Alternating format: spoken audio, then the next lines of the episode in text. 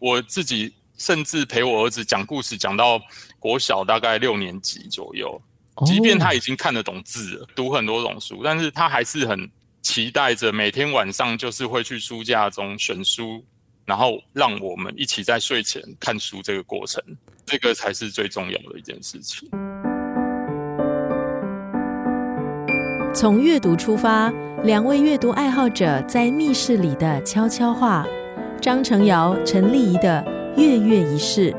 大家好，我是林波婷。我是来自台湾的绘本作家老师，接下来会受这个亚洲少儿读物节来到新加坡，跟我们新加坡的读者朋友们有一个交流。呃，我会有一场工作坊，那那一场工作坊是我会透过我的几本作品，然后跟大家分享图文之间我是怎么整合的。也会带给大家一点点手作，然后让大家体验一下，说我在创作过程中可能会遭遇到哪些问题，希望引起大家更想要创作的欲望。所以，老师，你说在创作当中遇到的问题有哪些问题哦？嗯，通常大部分的人，他们可能会拿到纸跟笔就会放空，就不知道该从哪里下手。那我可能就会开始引导说，也许。从大家喜欢跟感兴趣的事物上下手，比如说画出一只自己的宠物开始，再来就是提问。我觉得提问在创作过程中很重要，可以开始提问说这只猫是在哪里，谁养的，那它在做什么？那就这样一连串的问题，透过这个过程帮助大家懂得怎么问问题。那产生一个画面，甚至一个作品。林波婷老师呢，是台湾非常呃知名的一位呃绘本作家，呃得过非常多的这个童书创作的奖项，然后本身也是一位爸爸，对，很老的爸爸，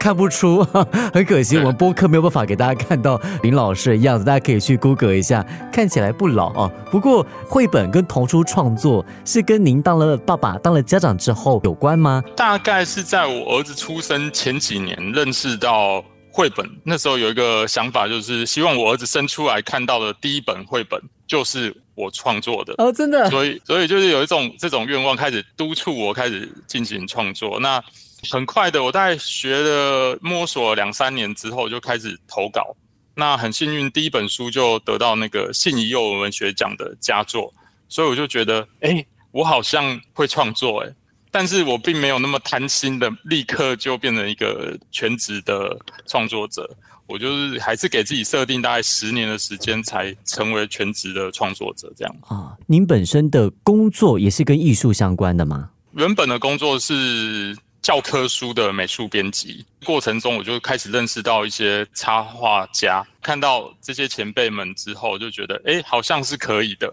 所以我才更有兴趣跃跃欲试，这样接触这个职业。所以，老师，您给您儿子的第一本童书，就他阅读的第一本童书，真的就是您的创作吗？当他看得懂的时候，应该是真的，因为因为我已经是一个老爸爸，我儿子现在已经大二了，我已经忘有点忘记那时候的事情。因为您之前本身也是从事跟教育相关的行业嘛，然后过后又开始就是做这个童书的创作，所以这些经验在育儿的这一方面有带来一些帮助吗？嗯，有点蛮特殊经历的生活，就是我的高中是念夜间部的，那所以我的白天其实是没有事情做的。除了写功课之外，我妈妈那时候是保姆，白天带了四五个小孩，那我就要帮忙看顾这些四五个小孩。在我十六岁的时候，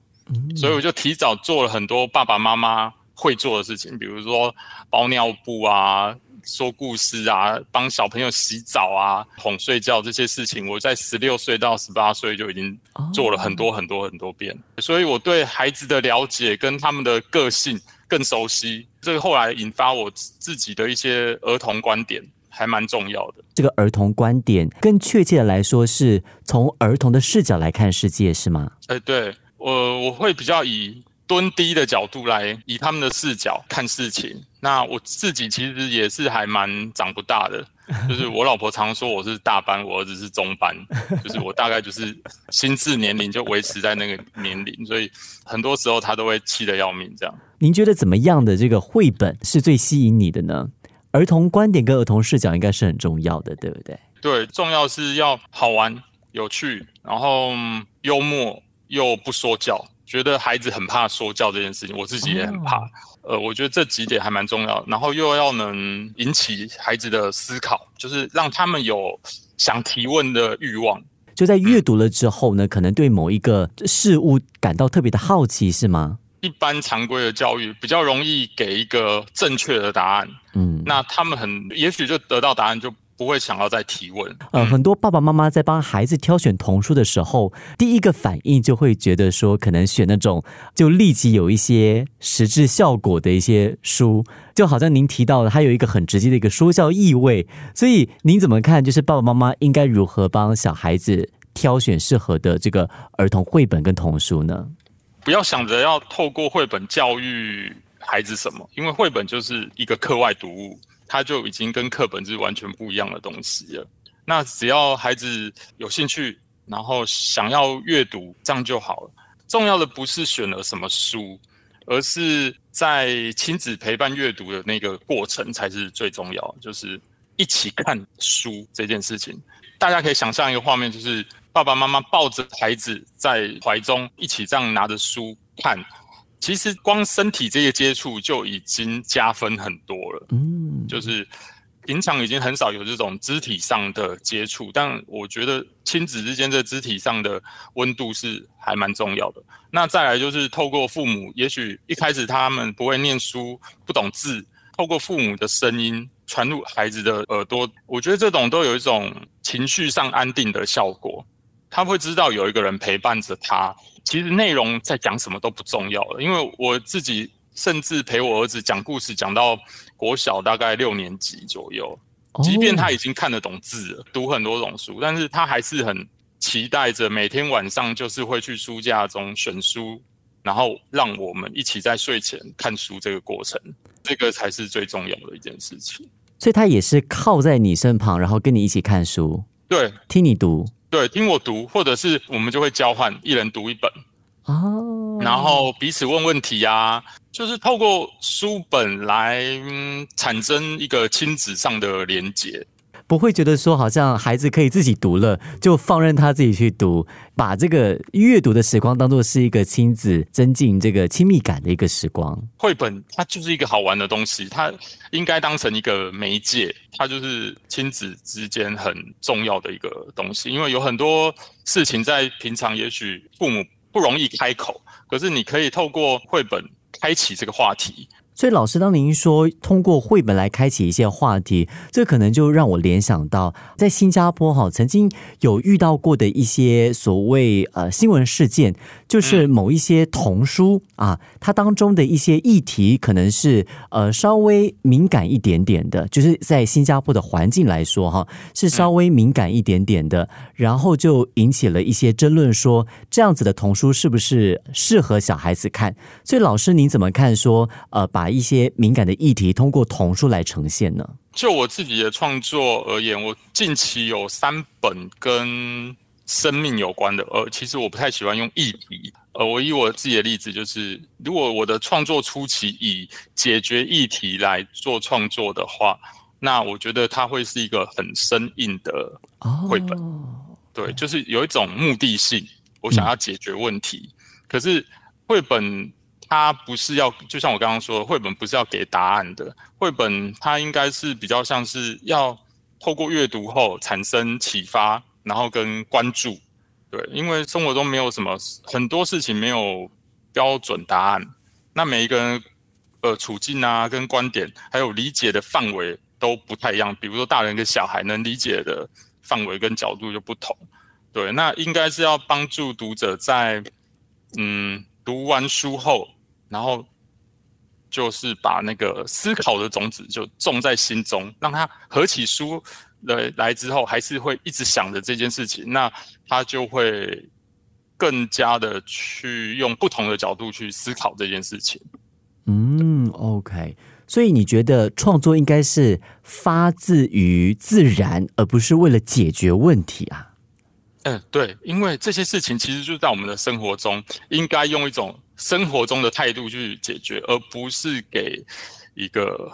为了解决问题而解决问题哦，这样子。所以这老师，这也是老师您的那个创作的一个呃理念跟方式是吗？不论是生死啊，对我最近的绘本可能常常会讲到生死的话题，嗯对，感觉上会很严肃，但其实我们每天都在经历生跟死，那为什么一定要把它变成一个好像很严肃的事情在看待？那它其实就是生活中孩子会看到经历的一部分。因为我本身不是一个创作者，过去我可能会有一个印象说，作者尤其是可能绘本作者，他们是会先有一个目的。然后再从那个目的开始去勾勒出那个故事啊，好像这样子会比较有效率的完成一本作品。我不知道，常常是一个画面或一段话，我就可以开始，我就会去像我刚刚说，我就会开始联想为什么他会这样，为什么他会那样，然后就把它串联起来。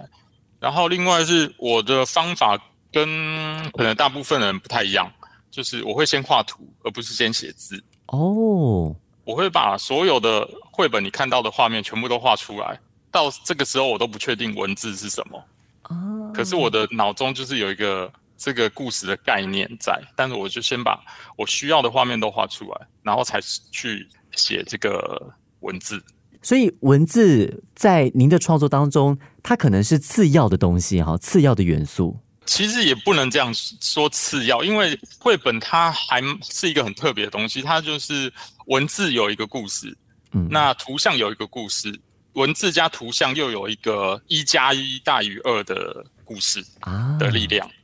对，它其实是可以分开来看的，那互不相干扰，可是又可以彼此支持这样子。嗯，老师，您在那么多的创作当中，有没有哪一本是您心中最特别的一本创作呢？应该是我这几年转变最大的一本书，就是大概在二零一七年出版的《一起去动物园》。一起去动物园，那它就是在描述一个小男孩居住在病房中，嗯，的想象故事。透过他姐姐可能每天来看他，或者一段时间来看他，然后告诉他一些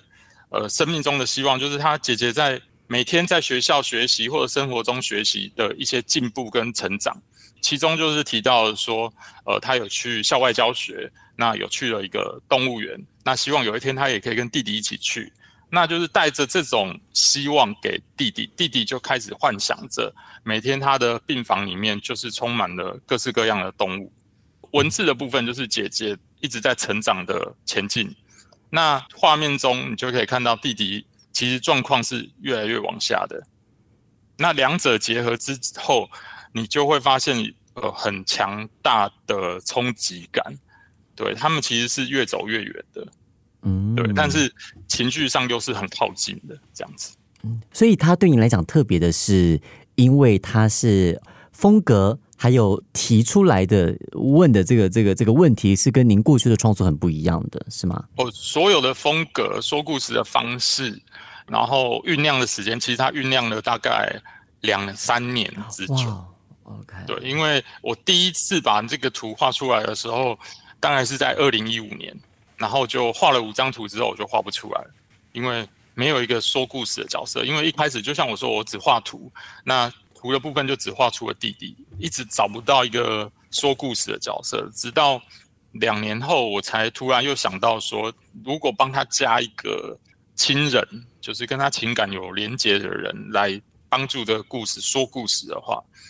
那就顺畅了，所以在两年后那个姐姐角色出现，我才把这个故事给完整的创作出来。嗯，老师提到的就是他的作品《一起去动物园》，这个是二零一七年出版的一本老师的童书作品。接下来，在新加坡的亚洲少儿读物节呢，林波婷老师呢将会带来啊工作坊，还有分享会。那其实，在刚刚的访问当中呢，其实我印象最深刻的是，老师有提到亲子，很多时候这个亲子共同的时光，在于这个接触的温度，还有一起阅读的那个体验。所以这一次老师来新加坡这个工作坊呢，其实也是很欢迎。可能爸爸妈妈带着小孩一起来参与，对不对？我非常喜欢亲子场。如果很多亲子来的话，我觉得在那个互动做过程当中，就是有时候让孩子去主导这一切，这个是他们平常很少可以指导爸爸妈妈，或者是说可以在一个平等的位置上一起参与的一件事情。是非常欢迎爸爸妈妈哦，带着孩子一起来呃共度这样子的一个亲子时光啊。那当然，亚洲少儿读物节呢也带来了很多有趣的活动，呃，详情呢可以到他们的官网，那是 a f c c dot com dot s g。那希望能够赶快在这个亚洲少儿读物节见到林波婷老师。最后，老师有什么话想跟我们下播的听众分享的吗？嗯，我第一次到新加坡，非常欢迎大家一起来。跟我互动，然后我们一起快乐的阅读，然后开心的画画。